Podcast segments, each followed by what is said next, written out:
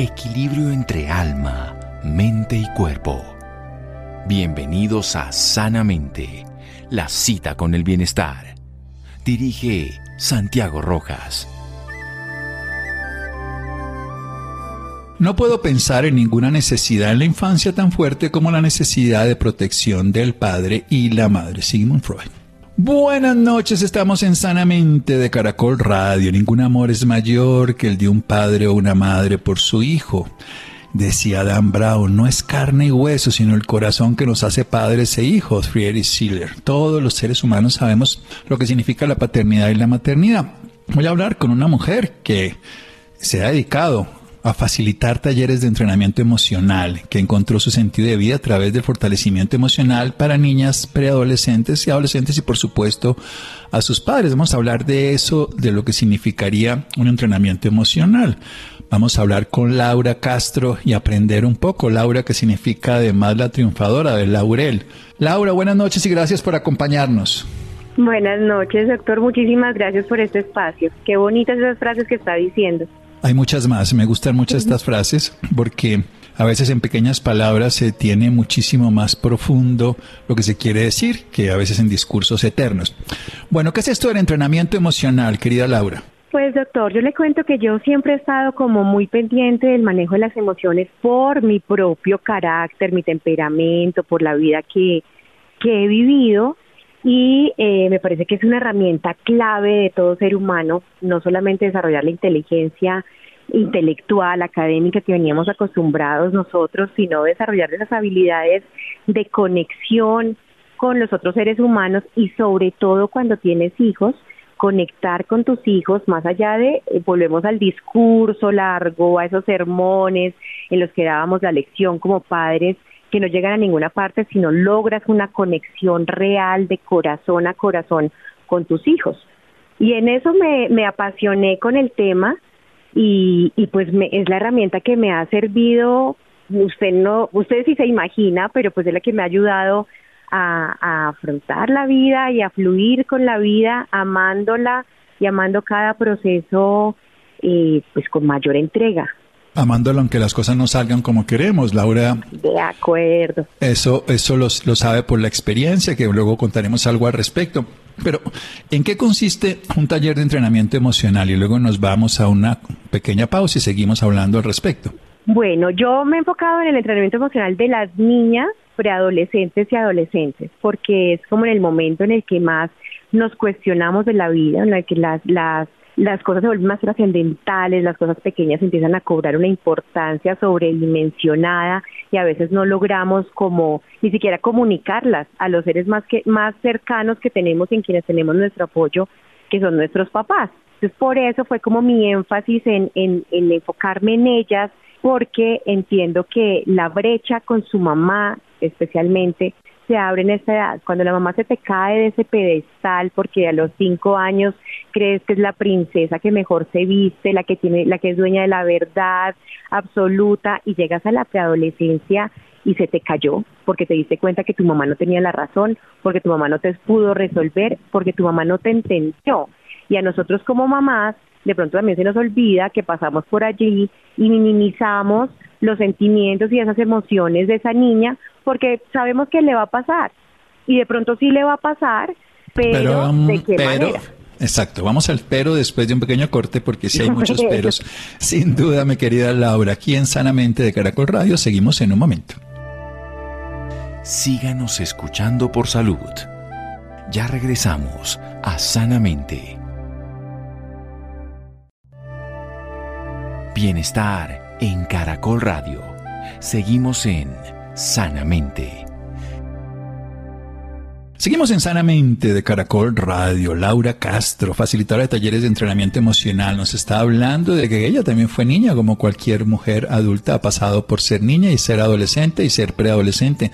En ese momento de vulnerabilidad, donde a los cinco años se ve a la madre como la princesa maravillosa, como esa dadora de fuerza, de capacidad, toda poderosa y sobre todo sabia y además infalible. Y por supuesto, no es que eso sea cierto, sino es la, la presunción que se tiene y que me parece parte de esa fantasía infantil, pero luego se descubre la realidad, una realidad que puede llegar a ser dolorosa. Sigamos adelante, Laura, porque esos son los peros.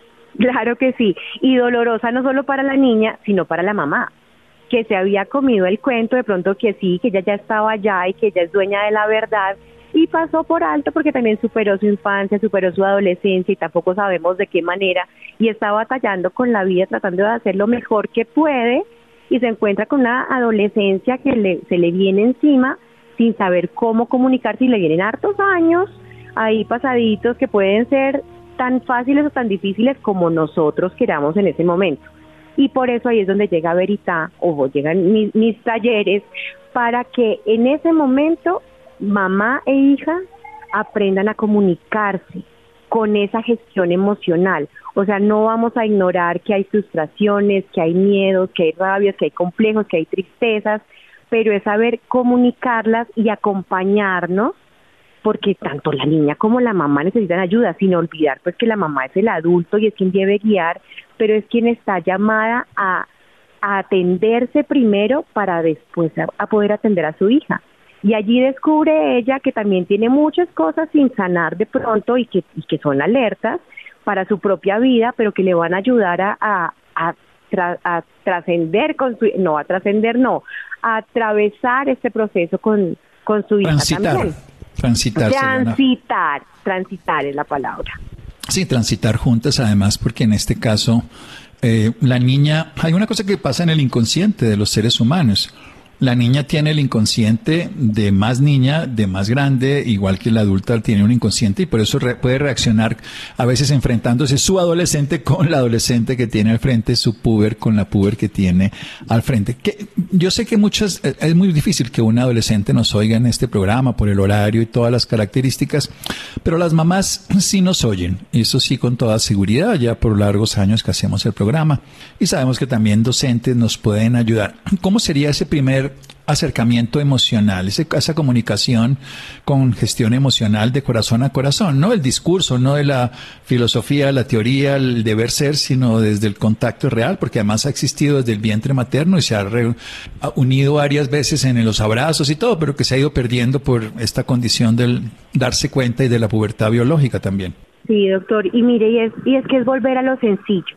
Nosotros en, en la vida cotidiana empezamos a a distraernos en realidad con los afanes de la vida, lo que creemos que es importante, entonces estamos en el trabajo, o estamos en la salud, o estamos en, en la disciplina, en tantas cosas que nos distraen a nosotros como, como seres humanos, como adultos y como papás, que nos olvidamos de lo, de lo básico.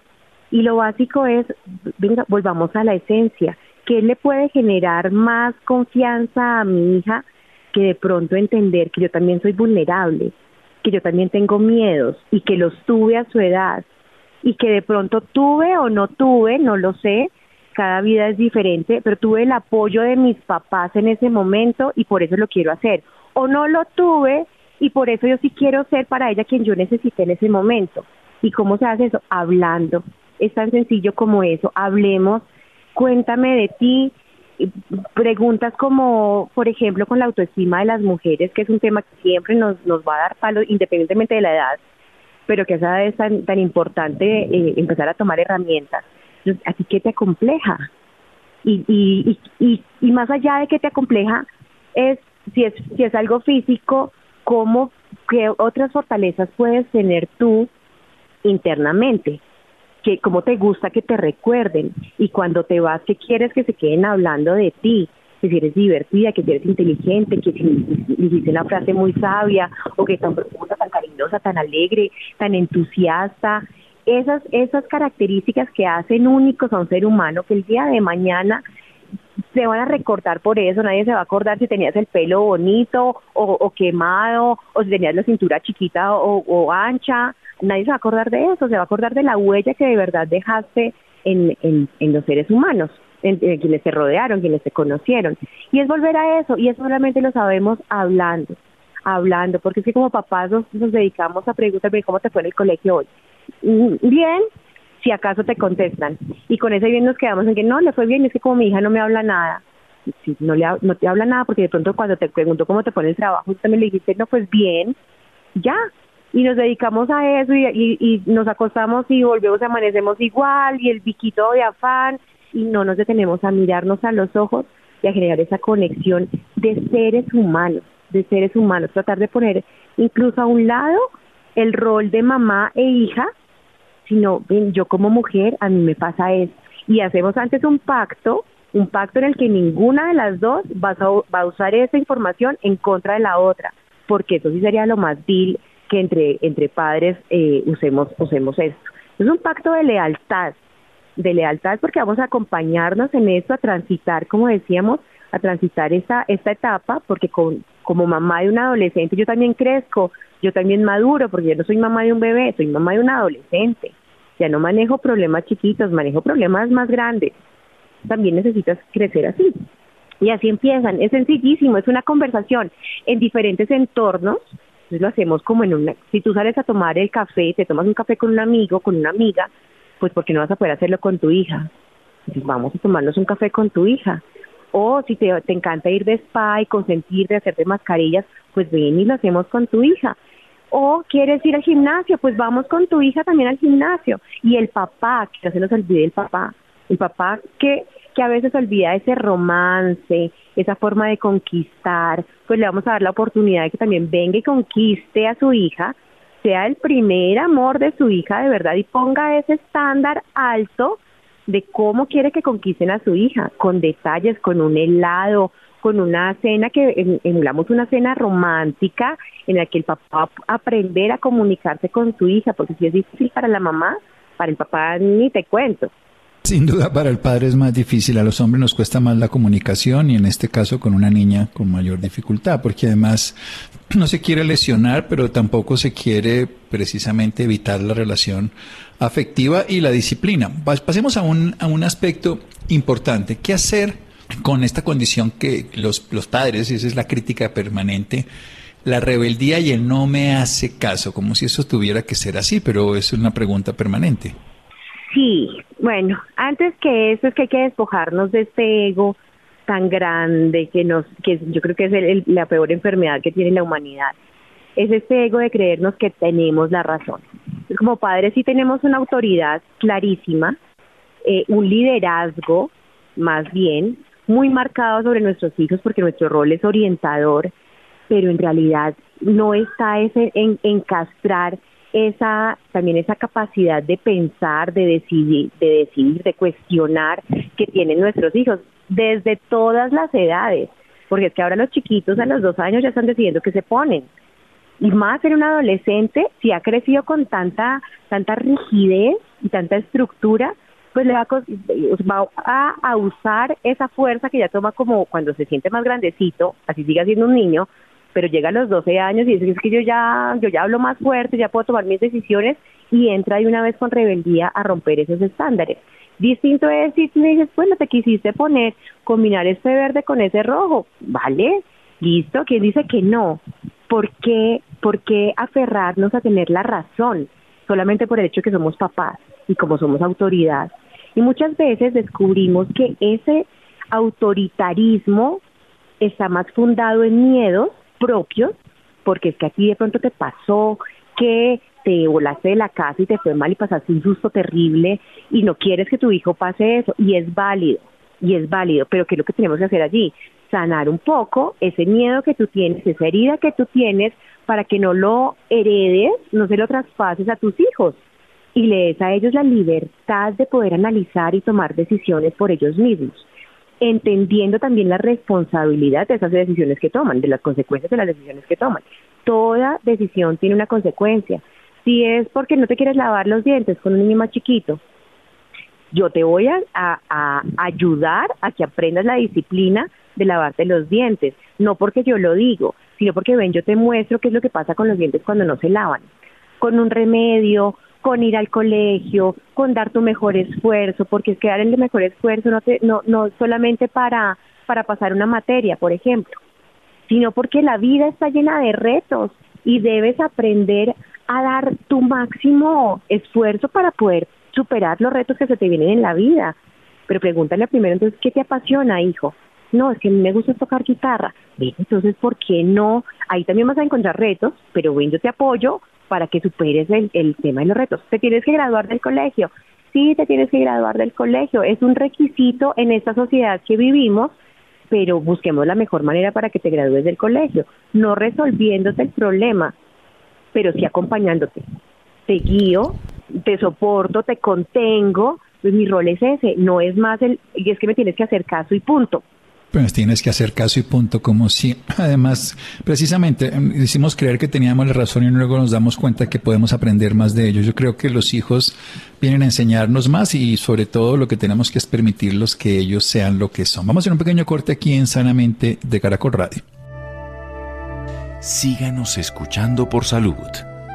Ya regresamos a Sanamente. Bienestar en Caracol Radio. Seguimos en Sanamente.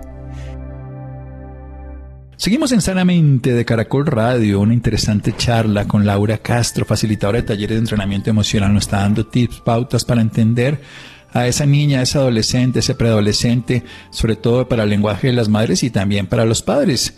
Laura tuvo una experiencia muy dolorosa y muy profunda y transformadora. Laura Sofía, su hija joven, 18 años creo, falleció hace unas semanas. ¿Cómo ha sido en toda esa visión de una mujer emprendedora, transformadora, que se ha puesto en el lugar de tantas niñas y todo, experimentar un duelo, porque ha sido loable, he tenido la posibilidad de acompañar el proceso y decidimos de común acuerdo que lo quería contar de alguna manera, porque eso fortalece más a un ser humano. Sin duda un duelo es una oportunidad donde salimos catapultados o quedamos incapacitados y en este caso, en el caso de Laura, es una evidencia de lo que ha logrado.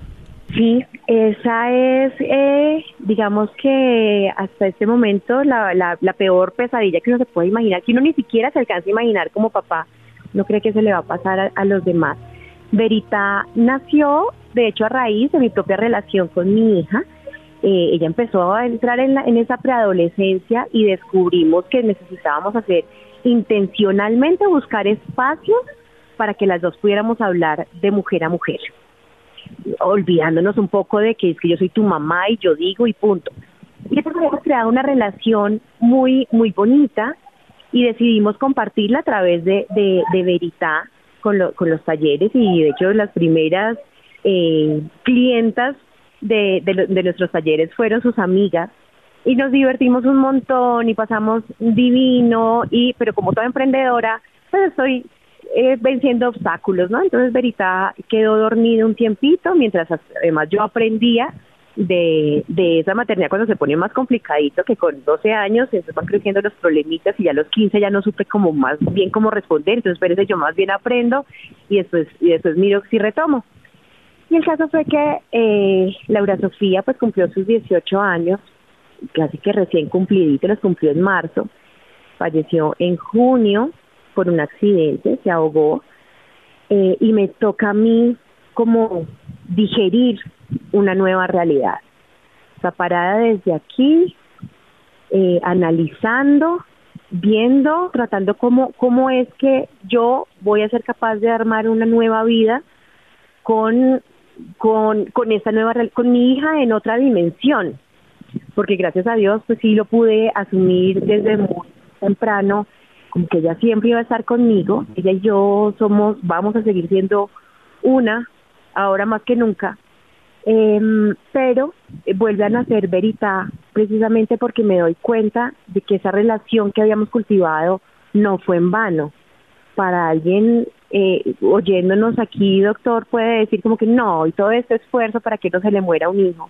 Pues no, a mí todo este esfuerzo valió la pena para que mi hija y yo formáramos ese lazo tan fuerte que yo pueda seguir viviendo, seguir sonriendo y seguir teniendo muchos sueños a pesar de que ella ya no esté conmigo en esta vida, porque la relación así es fuerte. Y si yo le hubiera faltado antes, seguramente ella también tendría de que aferrarse para, para eso mismo, porque teníamos esa relación pero completamente compenetrada. Y eso es lo que yo quiero compartir con, con, con todos los seres humanos que pueda, pero más con los padres y con los hijos. No, solamente, no, no esperarnos que pase la muerte para darnos cuenta cuánto amábamos a nuestros hijos o cuánto los debimos haber, haber valorado, haber disfrutado, sino en ese momento. Y ellos también darles la oportunidad de que nos disfruten como padres, y no como padres, sino como seres humanos reales que les tocó aquí aprender a vivir, porque es que no nos la sabemos. Y esa es la, esa es la, esa es mi, mi misión por ahora. Creo que que hasta ir a ayudar a, padres y a hijos a, acercarse más realmente, a amar la vida, a estar más el uno para el otro, como si estuvieran construyendo para que Dios quiera nunca les pase lo que nos pasó a nosotras, sino que puedan llegar a cumplir todos sus sueños eh, que uno humanamente cree que tiene, ¿no? Y pero pues los sueños, los, los planes de Dios son más, más altos y más, más grandes. Me quería Laura, es loable lo que hizo y lo que ha hecho y yo por eso quería compartirlo aquí en Sanamente por dos razones. Una, porque para mí que llevo trabajando más de 30 años en, procesos de duelo, acompañando a las personas, siempre me ha llamado la atención cómo la relación previa se transforma de alguna u otra manera con todos los vacíos que quedaron pendientes en dolor, en, en rabia, en culpa, en miedo, en muchas cosas. Cuando la relación es profunda y estrecha, el dolor existe, pero el sufrimiento no. Porque las personas pueden saber que ese amor perdura, porque estoy convencido que la muerte no separa los sentimientos, los pone más en evidencia, los buenos y los malos. Por eso las culpas, las rabias, por eso es tan bonito que uno pueda tener al día las relaciones, saber en dónde estoy con cada persona en cada día de mi vida, porque esa relación se puede acabar, así como ocurrió en, en el proceso de Laura Sofía y Laura Castro, la madre, o desde el cualquier proceso diferente, cuando se acaban las relaciones es bueno haberlas dejado siempre en un lugar de amor, de fraternidad, de lo que se construyó. Yo siempre le digo a los pacientes que cuando uno va a salir de un callejón sin salida solo puede salir por donde entró. Laura entró, fortaleció, creó un amor, por ahí está, por ahí entra y por ahí sale en su vínculo, en su dolor y esta experiencia es muy valiosa. Volvamos a lo anterior, pero no quiero dejar pasar eso a realidad de que esa construcción, así dure un día, un año, 50 años, el tiempo que dure, si las relaciones son estables, profundas, verdaderas y valerosas, la muerte no las termina. La vida sí, la vida por rabia y todo. De acuerdo. ¿Cómo es la estructura de Verita? En Verita, entonces, como, como te contaba, tenemos cuatro escenarios por ahora, cuatro escenarios que están marcados como por una, una dinámica que puede ser más llamativa para, para la niña, que están como una tarde de té o una tarde de spa o una, una clase de zumba, de rumba, el, movimiento activa también la energía y nos ayuda a, a compenetrarnos, o la cita romántica con su papá. A cualquiera puede ir mamá y papá, mamá o papá, porque si quisiera que fuera la relación de uno a uno. No es lo mismo si nos sentamos papá y mamá al tiempo con la niña al frente. No se genera el mismo lazo. O si se sienta una mamá o un papá con dos hijas, así sean gemelas, al tiempo. No, es que es uno a uno, porque en esa, en esa comunicación hay intimidad, ya en tres no, no hay la misma intimidad, y la misma conexión. Entonces, uno a uno nos sentamos y empezamos a, a sensibilizar. Primero, porque no sabemos con cuántas durezas venimos en el, en el corazón sin saber a qué nos vamos a enfrentar. A veces la niña no tiene ni idea qué me trajo mi mamá o mi mamá o la mamá llegó como obligadita ya por la pataleta de la niña no saben a qué se van a enfrentar y empezamos ablandando un poquito. Y ablandamos con esa sensibilidad, con ese recordar incluso qué tan anhelado fue ese bebé, o qué sentiste cuando la tenías en el vientre, o el papá, qué sentiste cuando te dijeron estás esperando un bebé. Llevarlos incluso ese momento, con esa ilusión que tenían de que ya iban a a ser su bebé y cuando lo tuvieron en brazos, esa emoción que sintieron y que ahora se les ha olvidado porque han pasado 11, 12 años, 13 años y el afán de la vida les hizo dar por sentada la relación, les hizo dar por sentada la presencia del otro. Y aunque ahí está y ahí va a estar. Y de pronto cuando le pregunto a un papá por el hijo, dicen, ah, ahí está haciendo jetas o ni, ni, ni, te cuento qué dicen los niños, porque ellos son más como que, no, mi papá, qué mamera, mi papá, qué mamera, mi mamá, ya me regañó, ya llegó. Bueno, sensibilizar para volverlos a, a recordar ese valor de esa relación que tienen. Y ahí empezamos a orientarlos en ese mismo contexto que te digo, porque ambientamos toda la escena para que, para que sea real y empezamos a, ayudarlos a conversar, a tener conversaciones uno a uno, ellos solitos, no se lo tienen que contar a nadie, no tienen que compartirlo con nadie, como te dije, enmarcado en un pacto de lealtad, en un pacto de confidencialidad. Yo te cuento, te cuento a mi hija mis, mis más profundos eh, sueños o dolores o frustraciones al lenguaje de un niño, obviamente, para que, de un niño entre comillas, perdón por los adolescentes si nos llegan a escuchar, no, de un adolescente, cual niño, al lenguaje de ellos, poderles transmitir que yo también soy ser humano, que yo también me equivoco y que si me equivoco, lo último que necesito es que mi hijo me caiga encima. Así como mi hijo, si se equivoca, lo último que necesita es que yo como mamá o como papá le caiga encima y le restriegue su, su error. Así se va generando comunicaciones y no es sino eso, lo demás lo hacen los detalles, lo, el recordatorio, porque es que la vida, y yo te lo digo desde ese punto de, de ya estar sin un hijo, que entre paréntesis te digo, y de pronto tú sabes, Doc, cómo se llama el papá que pierde un hijo. El, el hijo que pierde un papá se llama huérfano, el que pierde un esposo se pues llama no tiene nombre. No tiene nombre, esa cosa es innombrable. Entonces, si tú quedas con tu hijo, que esos recuerdos se valoran. Y yo desde las, desde las primeras cartas de mi hija, ahorita no te imaginas el valor que tienen tan importante. Porque es que yo vuelvo allá yo necesito volver allá de vez en cuando para, para volver a escarbar y a, recordar, pero es que la vida nos hace olvidar. Entonces se genera el recuerdo del taller como es entregable y esa prueba de amor de ese instante que tuvieron, son unas horas nada más, pero que son suficientes para generar un buen impacto en ese corazón de esa, de esa niña o de esa mamá o de ese papá. Estoy completamente segura que transforma vidas. Seguro porque además hay una comunicación de igual a igual, ¿no? Lo que los niños adolecen y lo que les falta y lo que critican es que hay una relación vertical, pero que nunca se construye una relación horizontal de pares. Y por eso ellos son afines a sus pares, son, mm, digámoslo, honestos con sus pares, son auténticos con sus pares y son totalmente medidos con sus padres a menos de que construyan esta relación. Es maravilloso. Y yo quiero poner otra vez en evidencia algo que Laura dijo, algo que lo he observado, es que la construcción de relaciones y lazos estables y duraderos, vamos a decirlo ahora, desde una investigación de la Universidad de Harvard, es el artífice de la felicidad. La felicidad es la construcción de lazos estables y duraderos con uno mismo y con los demás, y que más que hacerlo con los hijos. Y esos lazos quedan aún después de la muerte. Mi querida Laura, ha sido un honor, un gusto haberla conocido, saber de su obra, haberla acompañado y seguirla acompañando y aprendiendo de usted. ¿Dónde podemos averiguar de, de esto, de veridad, para las personas interesadas, para que el diálogo entre niños, niñas, en este caso niñas, preadolescentes y adolescentes con su madre y con su padre se vuelva fluido, natural y sano? Ay, doctor, muchísimas gracias antes que nada a usted por este espacio, por su acompañamiento en, todo este proceso y más ahora en este renacimiento de Verita. Nosotros estamos en redes sociales, como en Facebook como Verita, Amor y Verdad, y en Instagram como Verita X2. Verita X2 porque renació luego del fallecimiento de mi hija, entonces Verita por dos porque es la, la segunda versión de, de Verita que viene mucho más repotenciada y fortalecida ahora desde, desde, este, desde este punto en el que la vida nos, nos tiene. El amor incondicional, el amor que existe, el amor real, el amor que, que puede pasar por encima incluso de experiencias tan dolorosas. Muchas gracias, mi querida Laura. Doctor, muchísimas gracias. Un abrazo muy grande.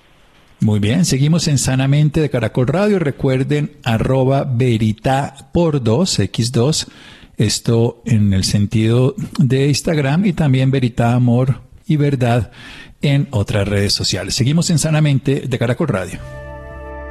Síganos escuchando por salud. Ya regresamos a Sanamente. Bienestar en Caracol Radio Seguimos en Sanamente. Buenas noches para todos nuestros oyentes. Como siempre traemos temas interesantes de salud, cuidado y bienestar para todos ustedes. Hoy hablaremos sobre el Día Nacional de la Lucha contra la Obesidad y el Sobrepeso.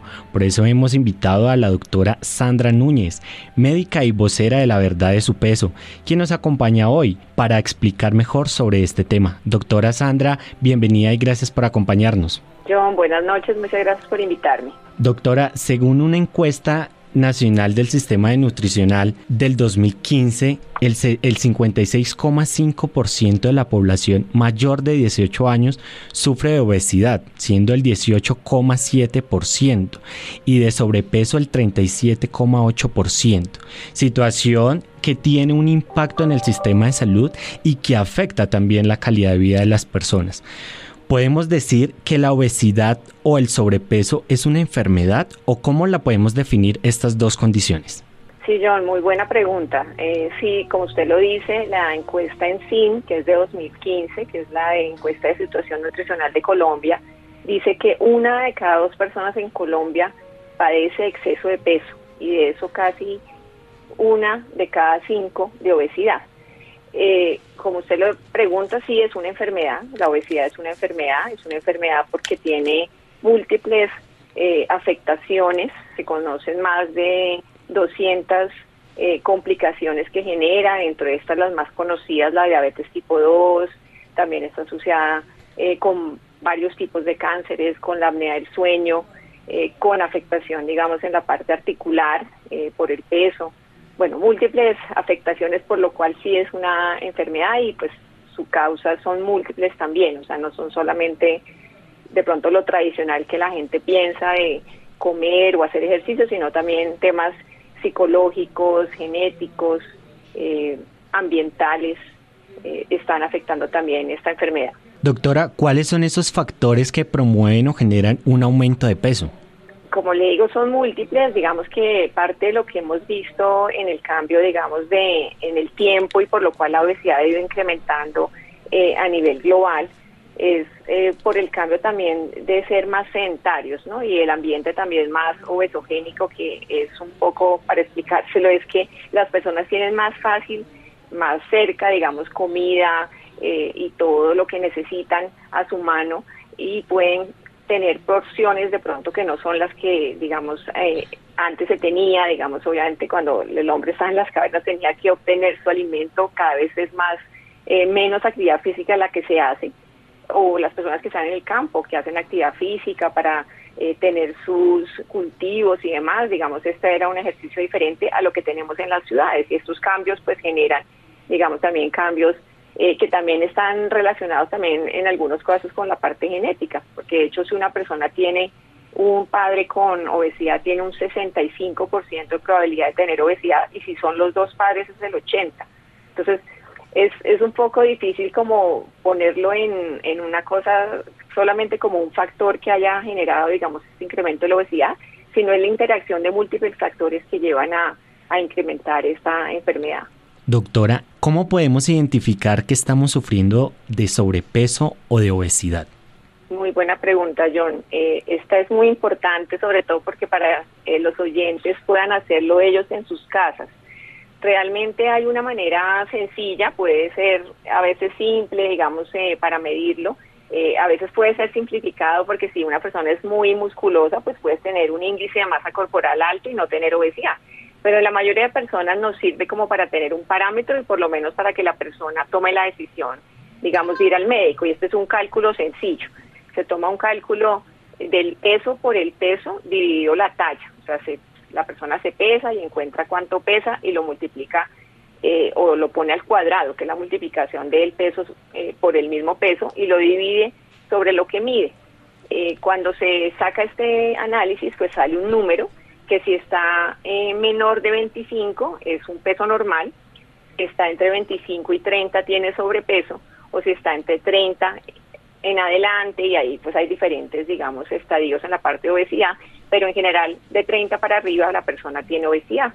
Es una fórmula sencilla, nosotros en la plataforma de la verdad de su peso tenemos esta fórmula ya para que la persona simplemente ingrese los datos y pueda, pues la plataforma lo calcula eh, para que no, si no lo quieren recordar, digamos, como la ecuación que puede ser un poco a veces compleja, eh, puedan entrar ahí a la plataforma y mirar. Es una manera sencilla de verlo y por lo menos la persona tiene una primera aproximación y con eso una decisión de pronto si está por encima de 25, de 30, consultar con el médico. Doctora, ¿cómo afecta la salud mental tener obesidad o sobrepeso? Esta es una parte muy importante. De hecho, si uno ve, es una de las esferas más importantes la parte psicológica. es claro, digamos, la asociación de de la, digamos, de la, en la salud mental de los pacientes con obesidad y sobrepeso, eh, sufren más de depresión, eh, tienen, digamos, eh, por eso es importante que dentro del manejo multidisciplinario que se propone para, para la obesidad y el sobrepeso exista, digamos, un especialista en esta parte, que puede ser un psicólogo, un psiquiatra, que tenga claridad del manejo eh, de una asesoría, digamos, en la parte cognitiva o como requiera ser manejado el paciente, porque no todos los pacientes eh, son iguales o requieren lo mismo, pero es importante también tenerla en cuenta porque estos pacientes han sido a veces sometidos pues a bullying, a otras cosas, independiente de tener la enfermedad que está asociada, también obviamente por el efecto que, que esta enfermedad tiene eh, para la persona y demás, puede también tener eh, digamos, consecuencias en su parte de salud mental y, en su estado anímico que debe ser abordado también eh, desde la parte profesional con el equipo multidisciplinario. Como usted lo decía, doctora, la obesidad y el sobrepeso deben motivar la consulta de un especialista para darle un buen manejo integral y un diagnóstico adecuado y a tiempo. Por eso, ¿cuál es el tratamiento para esta enfermedad y qué tan importante es la prevención, doctora? La prevención es fundamental, empiezo por ahí porque lo ideal realmente es tratar desde temprana edad de intervenir y poder, digamos, mejorar y porque pues un adolescente que tiene obesidad tiene mayor probabilidad de llegar a ser un adulto con obesidad. Entonces esa parte preventiva es muy importante desde la adolescencia, pero también en cualquier momento de la vida.